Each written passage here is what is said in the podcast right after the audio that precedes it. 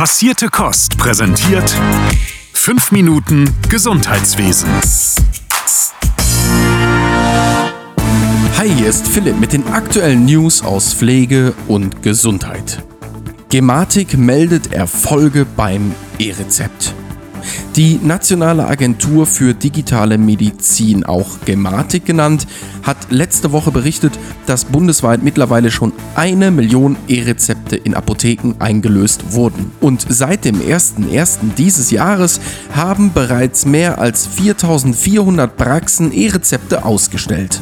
Laut Hannes Neumann, Produktmanager bei der Gematik, berichteten viele Ärztinnen darüber, dass das E-Rezept schon jetzt zeitliche Vorteile mit sich bringe. Dr. Peter Münster, Facharzt für Allgemeinmedizin, bestätigte dies. Er sagte, dass durch das E-Rezept medizinische Fachangestellte drei Stunden pro Woche einsparen können und er als Arzt etwa eine Stunde pro Woche. Diese eingesparte Zeit könne nun für die Patientenversorgung eingesetzt werden. Deutschlandweit sind mittlerweile alle Apotheken in der Lage, die elektronischen Verordnungen zu verarbeiten. Laut Apotheker Dr. Schittenhelm werde dadurch die Arbeit erleichtert und Übertragungsfehler und Fehlmedikationen verhindert. DKG fordert Reformen in der ambulanten Notfallversorgung.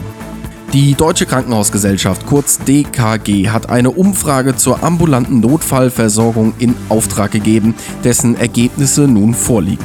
Daraus geht hervor, dass zum einen immer mehr Menschen Hilfe in den Notaufnahmen der Krankenhäuser suchen und zum anderen, dass viele Kliniken ihre Notfallversorgung nicht annähernd kostendeckend betreiben können. Laut Umfrageergebnissen gibt es kein Krankenhaus in Deutschland, das seine Notaufnahme nicht defizitär betreibt. Rund 77 Prozent der Krankenhäuser mussten ihre Notaufnahme 2022 mindestens einmal komplett abmelden. Die wirtschaftliche Lage sei desaströs, fasst DKG-Vorstand Gerald Gaas zusammen und appelliert an die Regierung, genau diese Probleme zu adressieren. Laut der Studie gelten Notaufnahmen für die Menschen in Deutschland als erste Anlaufstelle, wenn medizinische Hilfe außerhalb der Sprechzeiten der Praxen benötigt wird. Die Hotline der Kassenärztlichen Vereinigung spielt praktisch keine Rolle und die Zusammenarbeit wird von drei Vierteln der Krankenhäuser als mittelmäßig oder schlecht bewertet. Gas sieht vor allem das Wegfallen vieler Praxen als Ursache des Problems und schlägt vor, integrierte Notfallzentren in den Kliniken zu etablieren, in denen Krankenhäuser und niedergelassene Ärztinnen in Portalpraxen und Notfallambulanzen kooperativ die Notfallversorgung übernehmen. Gutachten empfiehlt Änderungen in der Pflege. Um die Krisenfestigkeit unseres Gesundheitswesens zu beleuchten, hat der Sachverständigenrat zur Begutachtung der Entwicklung im Gesundheitswesen und in der Pflege, kurz SVR, ein Gutachten veröffentlicht.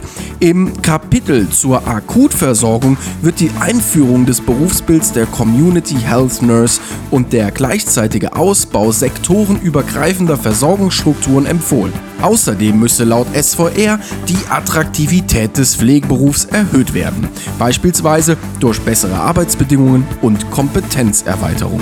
Durch die hochschulische Pflegeausbildung könnten bisherige ärztliche Tätigkeiten vom Pflegepersonal übernommen werden. Die SVR empfiehlt auch, dass Pflegepersonaluntergrenzen auf größere Einheiten eines Krankenhauses erweitert werden, durch Investitionen in digitale Innovation Personal entlastet wird und bürokratische Hürden für ausländische Fachkräfte abgebaut werden. Generalisierung der Pflegeausbildung und die Folgen. Bereits seit 2020 ist die Pflegeausbildung in Deutschland generalisiert.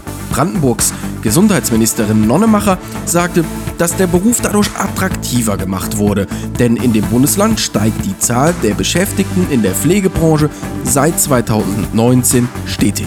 Momentan plant das Brandenburger Gesundheitsministerium auch die Ausbildung zur Altenpflegehilfe und Gesundheits- und Krankenpflegehilfe zu einer Ausbildung zusammenzuführen. Währenddessen kritisierte der Berufsverband Kinderkrankenpflege die Generalisierung. Die Reform habe für Personalmangel auf den Kinderstationen gesorgt, denn immer weniger Auszubildende entscheiden sich für eine Spezialisierung in diesem Bereich. Ein weiterer Faktor sei der Mangel an Kliniken und Ausbildungsstätten, an denen eine Spezialisierung möglich ist. Hier bestünde dringender Handlungsbedarf. Straffer Zeitplan für Krankenhausreform. Die Eckpunkte für eine Krankenhausreform sollen laut Bundesgesundheitsministerium im Sommer vorgestellt werden. Um dieses Ziel zu erreichen, wurde nun ein ambitionierter Zeitplan vorgelegt. Die Reform wurde in vier Themen eingeteilt und dessen Erarbeitung unterliegt zeitlichen Vorgaben. Bis Anfang März soll das Thema Versorgungsstufen ausgearbeitet werden, bis Anfang April die Leistungsgruppen, bis Mitte Mai die Vorhaltevergütung und bis Mitte Juni die Level 1 Kliniken. Mitte Juli soll das Eckpunktepapier dann fertig sein.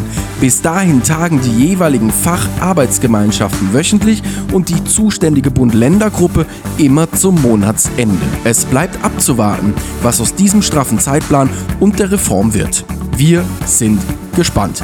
Das war's von mir. Bleibt frisch und gesund. Euer Philipp von Passierte Kost. Passierte Kost.